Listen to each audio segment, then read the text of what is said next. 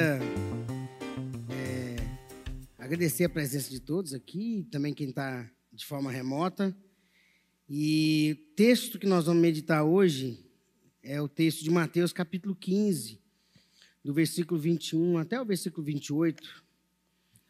E eu queria dedicar esse, essa, essa, essa ministração para três pessoas. Para o Rafa, porque ele vai encontrar vários. Ele vai ser estrangeiro daqui uns dias. E ele vai entender daqui a pouco por quê. Para o Lucas, lembra do Lucas, Rafa, que morou aqui em frente, deu trabalho para nós. Hoje está bem, um homem de Deus casado lá em Belo Horizonte. Estava conversando com ele hoje à tarde. E ele falando, né? Passou um aperto lá com o nenenzinho recém-nascido que teve que ficar entubado, mas graças a Deus foi para casa com o neném hoje. E também para Virgínia, nossa irmã que serve aqui, que não está bem, está em casa. Que Deus abençoe e visite vocês que estão remotos e o Rafa que está aqui na minha frente. Nós vamos dar sequência à nossa jornada de pessoas que ficaram diante do Senhor, né? E hoje nós vamos ter, nós vamos ver o encontro de outra mulher com Jesus. Estava fazendo as contas, né, para a gente é, ver quais os encontros que a gente teve. Vários encontros que a gente falou aqui foram encontro de mulheres. Eu mesmo ministrei sobre um encontro né, de uma arrependida com Jesus. Hoje eu vou falar sobre outro encontro de mulher. Nós não sabemos o seu nome, gente não sabe o passado dessa mulher e nem como ela chegou até Jesus Cristo. Ela vai até Jesus sem uma multidão, foi um encontro mais reservado. Havia em volta ali apenas alguns discípulos. Vamos ver como é que foi? Mateus capítulo 15, do versículo 21 até o versículo 28. Amém? Acho que deve estar projetado aqui também. Então Jesus deixou a Galiléia rumo ao norte, para a região de Tiro e Sidom. Uma mulher cananeia que ali morava veio a ele suplicando: Senhor, filho de Davi, tenha misericórdia de mim. Minha filha está possuída por um demônio que a atormenta terrivelmente. Jesus não disse uma só palavra em resposta. Então os discípulos insistiram com ele: Mande embora. Ela não, ela não para de gritar atrás de nós. Jesus disse à mulher: Fui enviado para ajudar apenas as ovelhas perdidas do povo de Israel. A mulher, porém, aproximou-se, ajoelhou-se diante dele e implorou mais uma vez: Senhor, ajuda-me. Jesus respondeu: Não é certo tirar comida das crianças e jogá-la aos cachorros?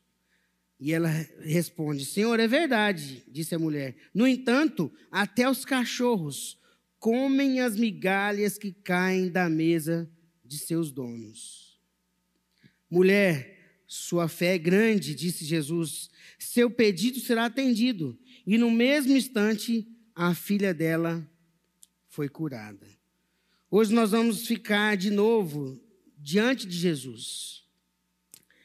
Hoje nós vamos ficar diante do Senhor e nós poderemos nos lançar aos pés dele de joelhos e demonstrar nossa fé.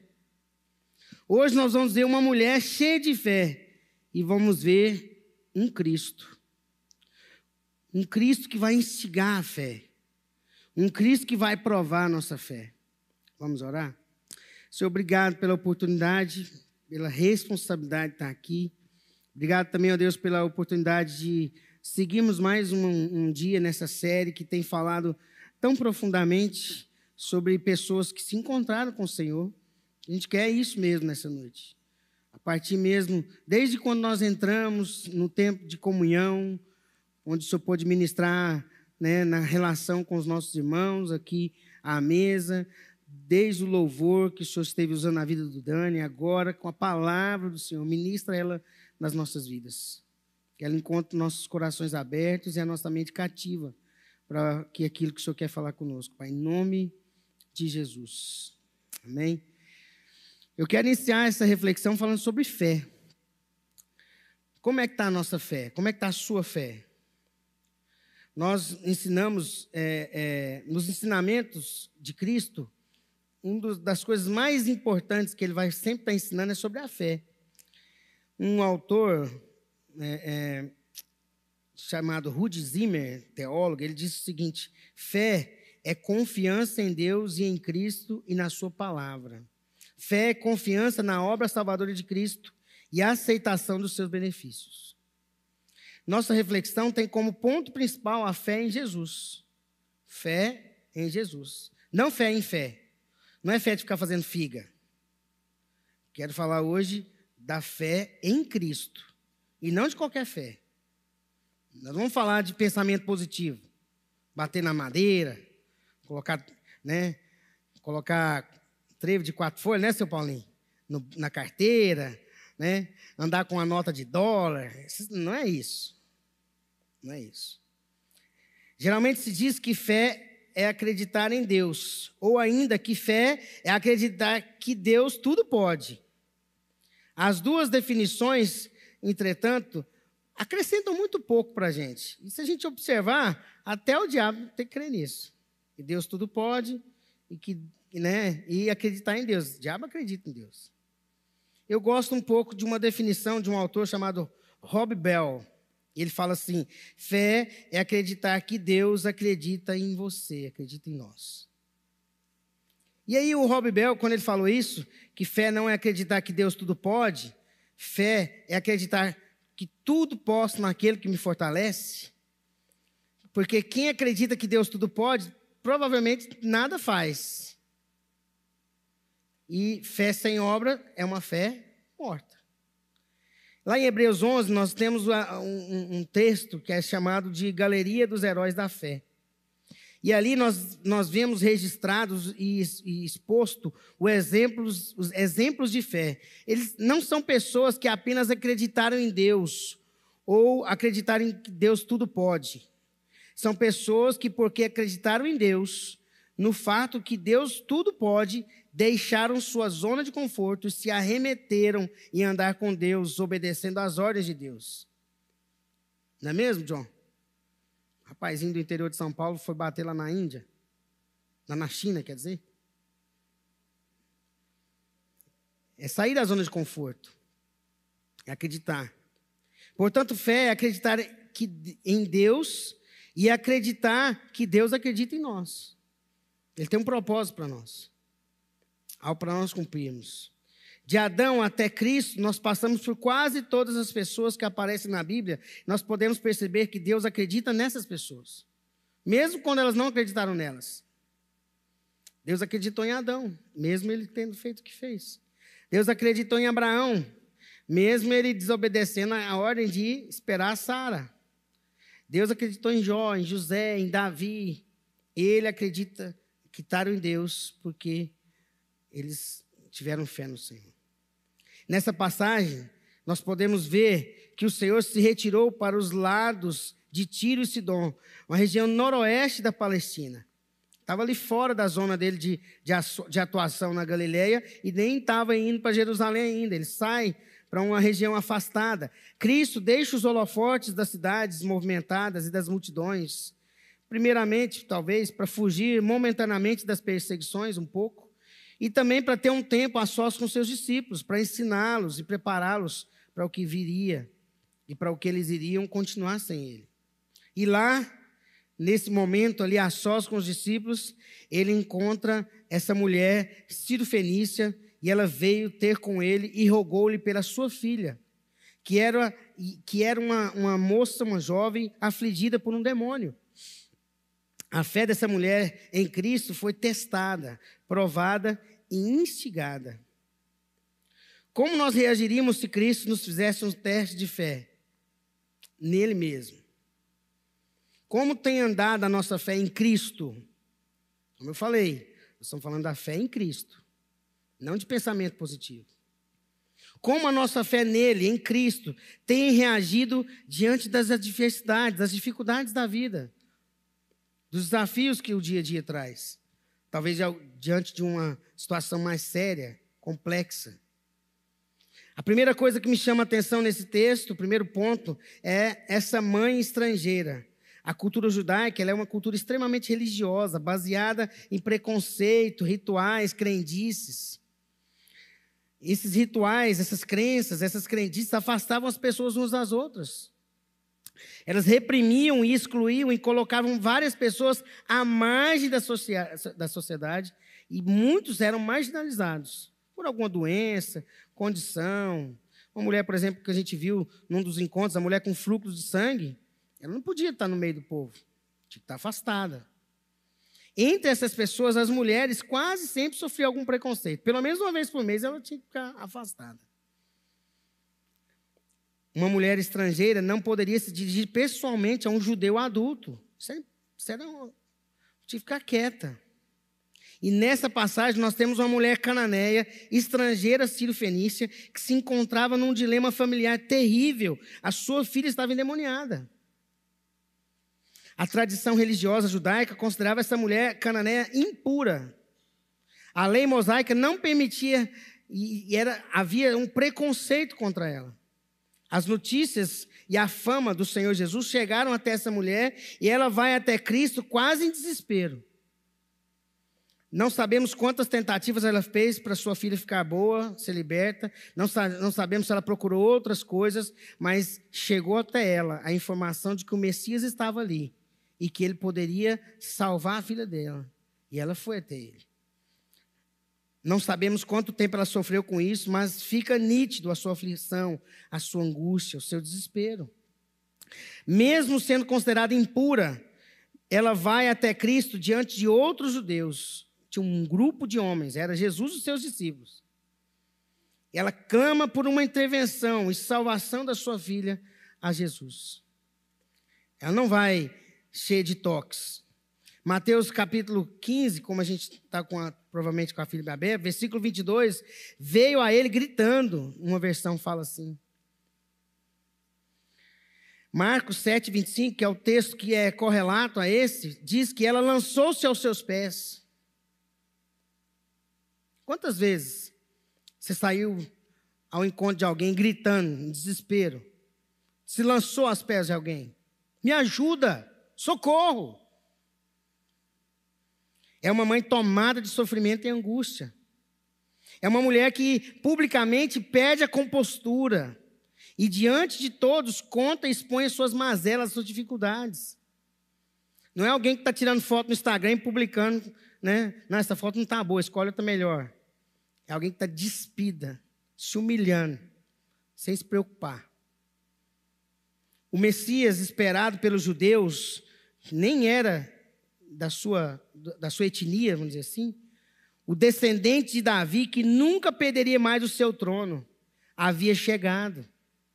E essa estrangeira de um país vizinho, ao ouvir os relatos sobre Cristo, vai até ele desesperada, mas também convicta de que Jesus era esse Messias e só ele poderia ajudar a sua filhinha.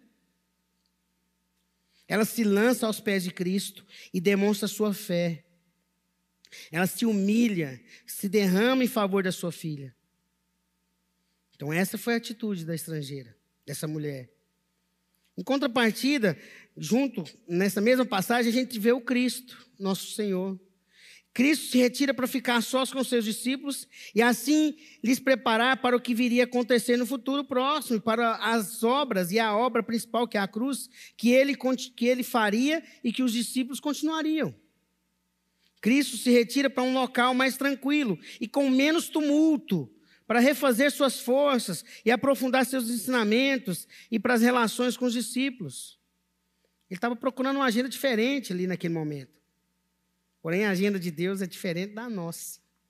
A gente está mostrando que muitas vezes, até ele, estava com a agenda e aí a agenda mudou. Se a dele mudou, imagina a nossa. E nesse momento mais restrito entre os seus discípulos, Cristo se depara com a mulher em desespero. E aí vem a pergunta: por que Cristo demorou tanto para dar a essa mulher o socorro de que tanto ela necessitava tão desesperadamente? Por quê? Parece que Cristo inicialmente rejeita e até lhe ignora. Mas um olhar mais detalhado na Bíblia, nós podemos perceber outros casos em que o Senhor parece demorar ou ignorar as pessoas aflitas. Alguns casos. Abraão e Sara na espera do seu filho prometido, cerca de 25 anos. Quanto tempo você já esperou por alguma coisa que Deus te prometeu? Davi, no seu clamor sem resposta, lá em Salmo 22, ele até escreveu, né? Deus meu, clamo de dia e não me respondes, também de noite, porém não tenho sossego. Ele esperou de 15 a 18 anos para ser rei.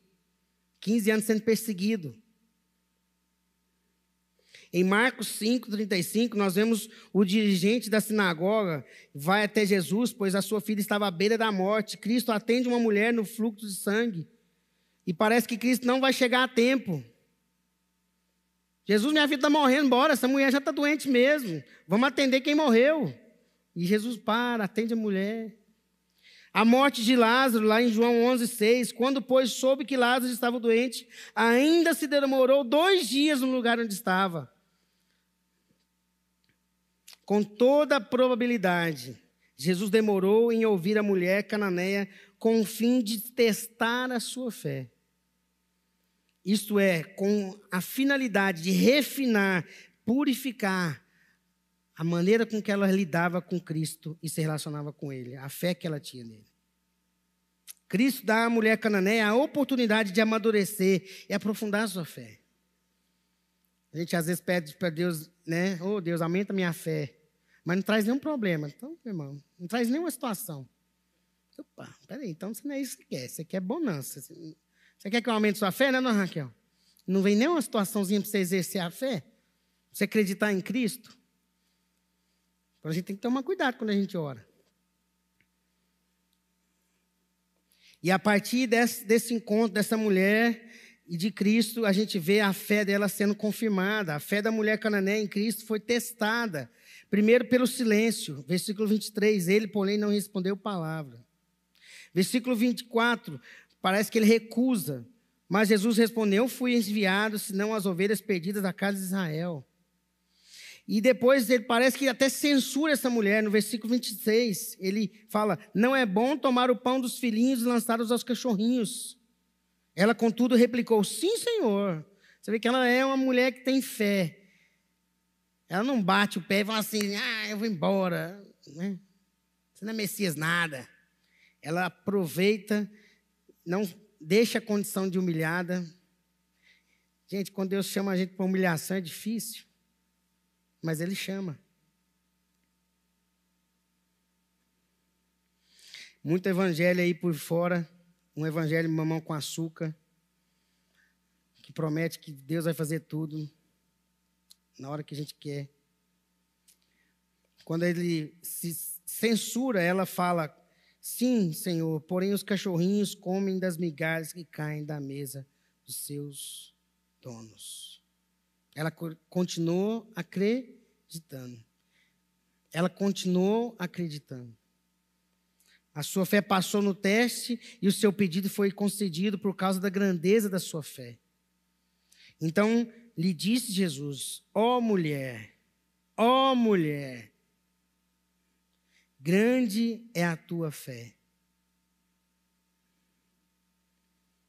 Quando Deus olha para nós, Ele está vendo em nós uma grande fé nele?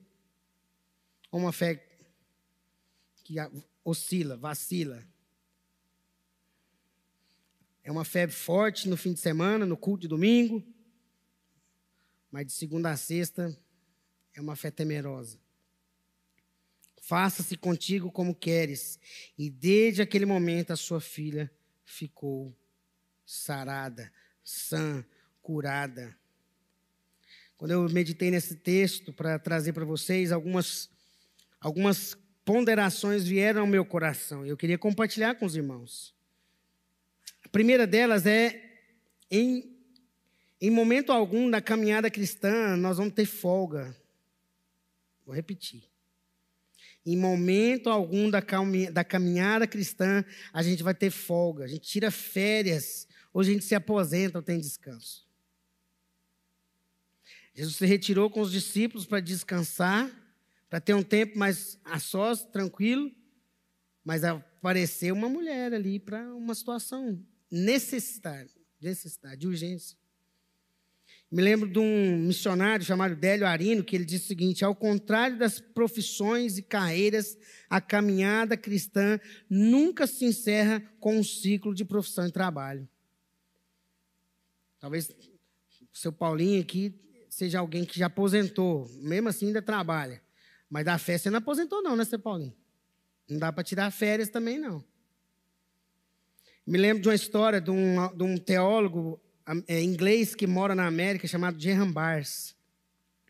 Ele teve aqui algumas vezes em Goiânia com um, um, um movimento que chamava Colóquio, não sei se o Rafa lembra.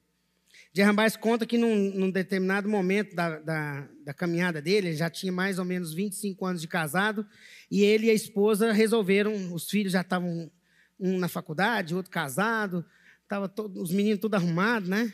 Falei, meu bem, vamos tirar uns dias de férias, vamos embora. E ele era professor de seminário, era pastor de igreja, e ele estava assim, cansado, bem cansado. E ele falou assim: Eu quero ir para um lugar que não tem gente.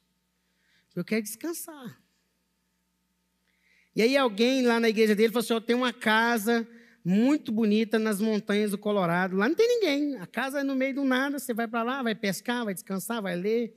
Você pode até terminar de escrever seu livro. Não, vai para lá. Chamou a esposa, arrumaram, foram para lá. Chegaram naquele vilarejozinho antes da, da, da, da, da fazenda ali, onde ele ia ficar. Nossa, aqui nem igreja tem. Olha que benção. Não tem, tem jeito. Olha que lugar pararam num lugar para né, fazer as compras, para passar os dias ali na casa. E quando eles encostaram o carro, veio um hippie doidão, chapado, maconheiro, cabelão de dread. O senhor é pastor?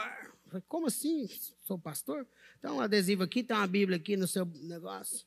Falei, é, eu sou. Tá. Ah, que legal, tem umas dúvidas aí sobre a fé e tal.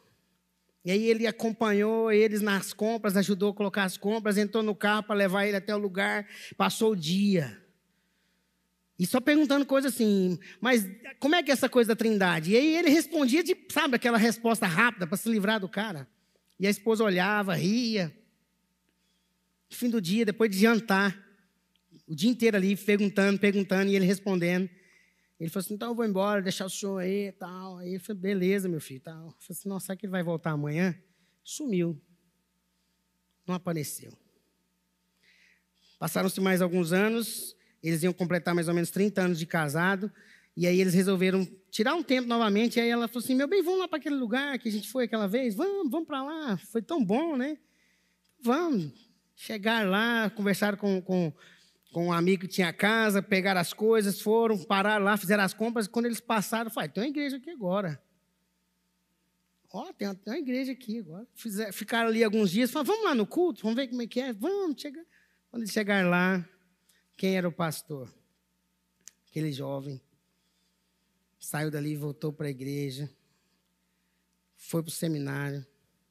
E naquele dia falou assim, gente, eu estou aqui hoje livre das drogas, casado, pastoreando vocês, porque aquele homem. E o Gerran com vergonha, porque ele respondeu de uma forma assim. A gente não tira férias. Não dá para tirar folga. Não dá para tirar folga da, da, do que o Senhor chamou para a gente fazer. Onde o Senhor nos insere, onde o Senhor nos coloca para morar, para trabalhar, para estudar. É com propósito, não é em vão. Porém, durante a caminhada cristã, nós precisamos ter períodos para reflexão e aprendizado individual e coletivo. Isso é fato. Nós precisamos de momentos reservados e menos atarefados e tumultuados para nós aprendermos, avaliarmos as nossas ações, aprimorarmos as nossas atividades, recuperar as nossas forças e planejar melhor nossas ações. Estamos enviando o Rafa não para um sabático.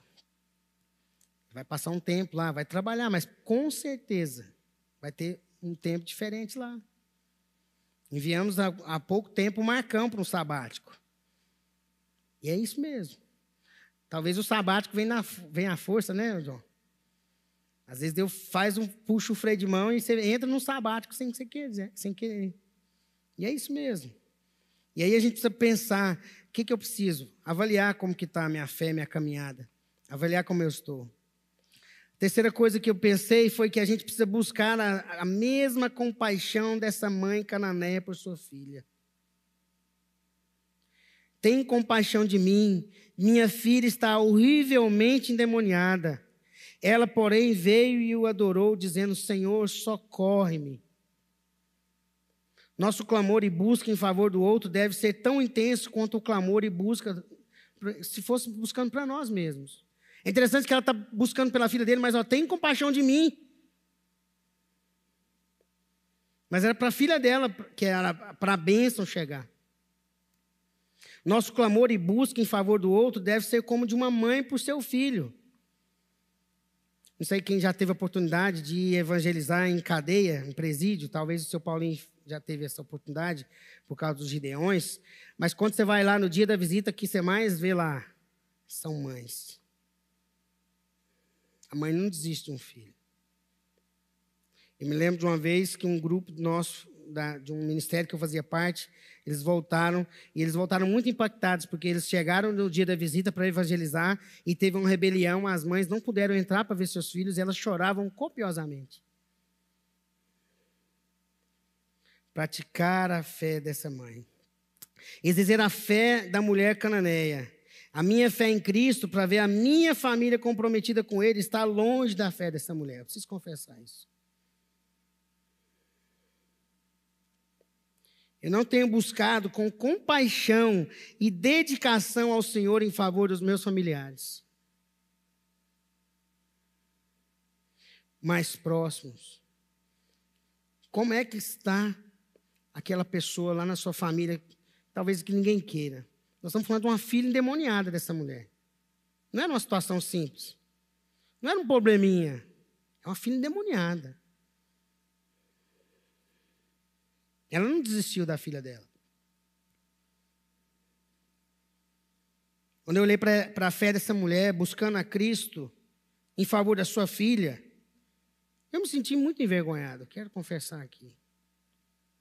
Porque tem vários familiares que não estão nem perto de uma filha endemoniada, mas que estão precisando de, de ser curado, alcançado. E eu não tenho tido a mesma compaixão, eu não tenho tido a mesma dedicação não tenho tido o mesmo empenho por essas pessoas. Não sei vocês.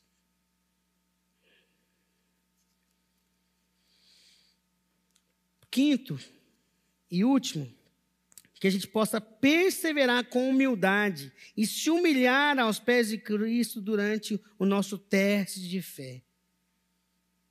Mesmo no silêncio, mesmo com uma recusa inicial e diante de outras dificuldades, que surgirem, nós, que nós possamos manter os nossos olhos e os nossos corações focados em Jesus.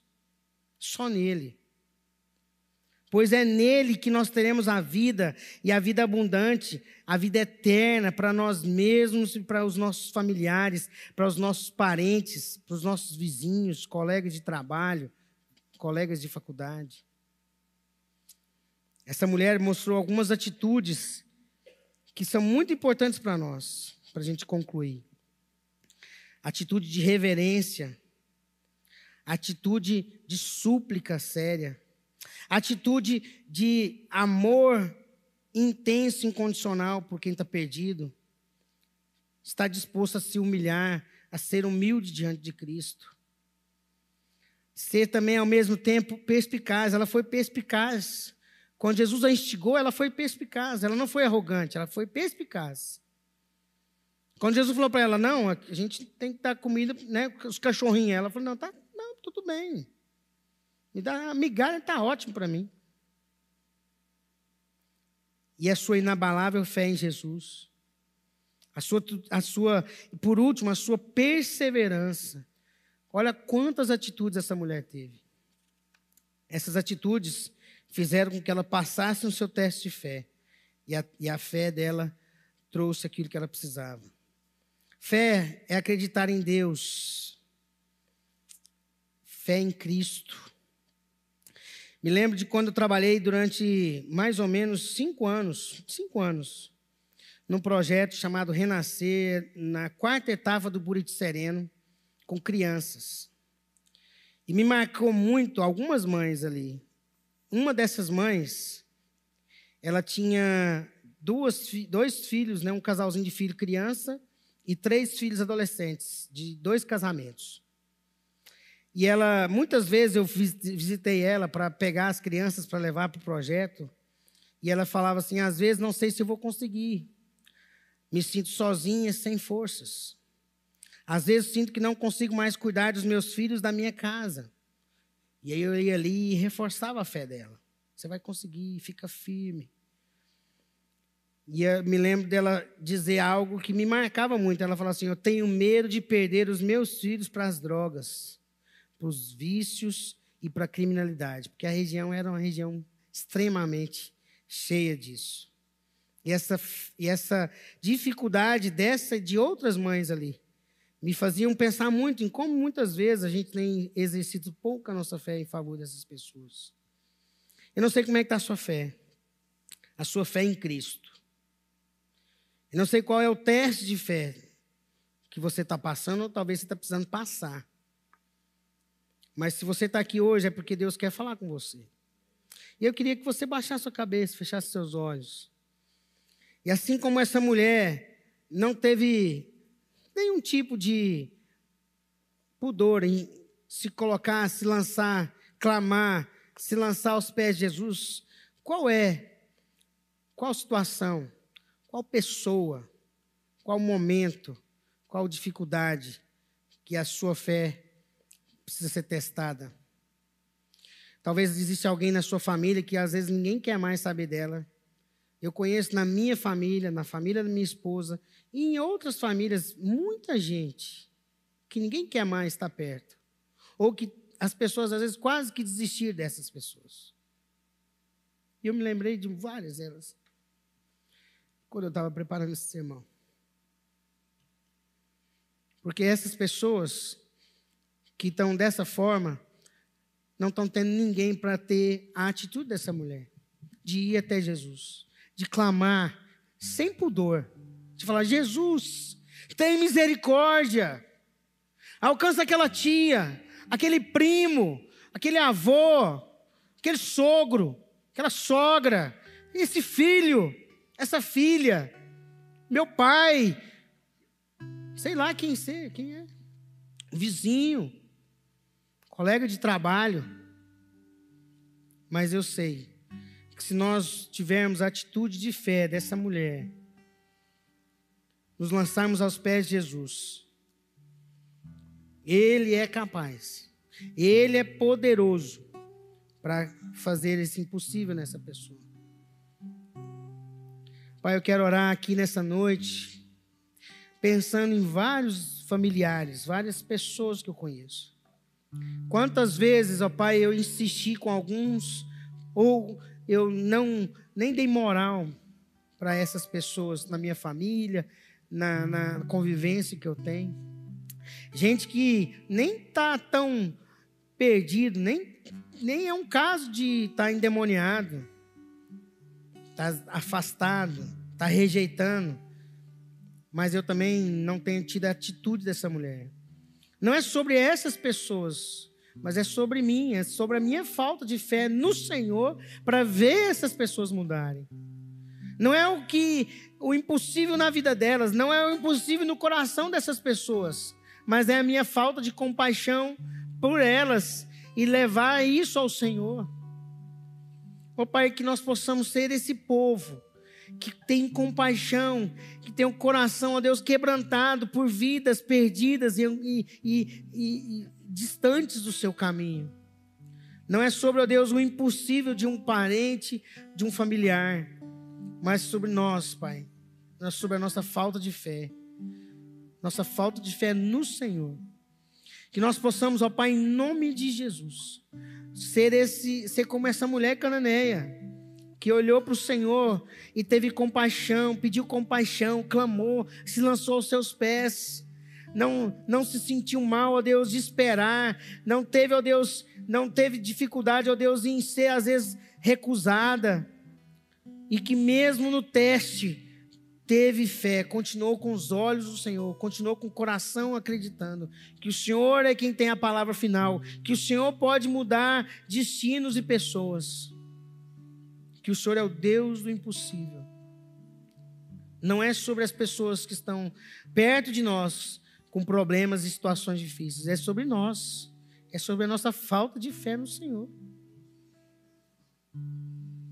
É sobre a nossa inconstância de clamar, de buscar. É sobre, ó Deus, a falta de olharmos para o Senhor com compaixão por as pessoas que não, nós convivemos e estamos é, é, é, vendo distantes do Senhor. Não nos deixe acomodados no que nós já estamos vivendo contigo.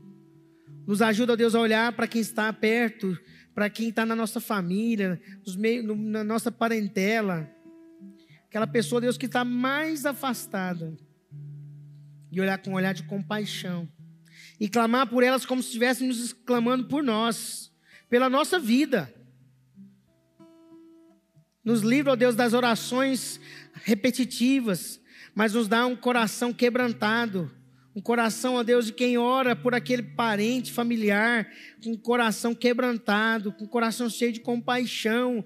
Oh Deus, quebranta o nosso coração, Pai. Não nos deixa, Deus, viver no automático de orar, ó Deus, como se às vezes nós orássemos para uma lista de repetição mas nos dá sensibilidade, ó Deus.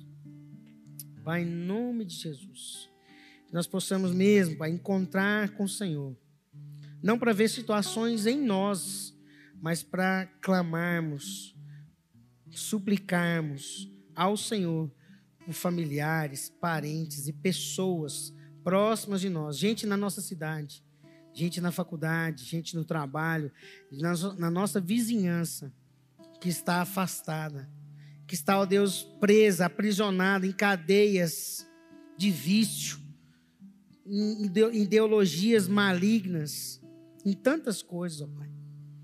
Nos ajuda, Deus, a olhar para essas pessoas com o seu olhar, com o olhar de compaixão, porque foi esse olhar que essa mulher teve, o olhar de Jesus, o olhar de compaixão. Em nome de Jesus.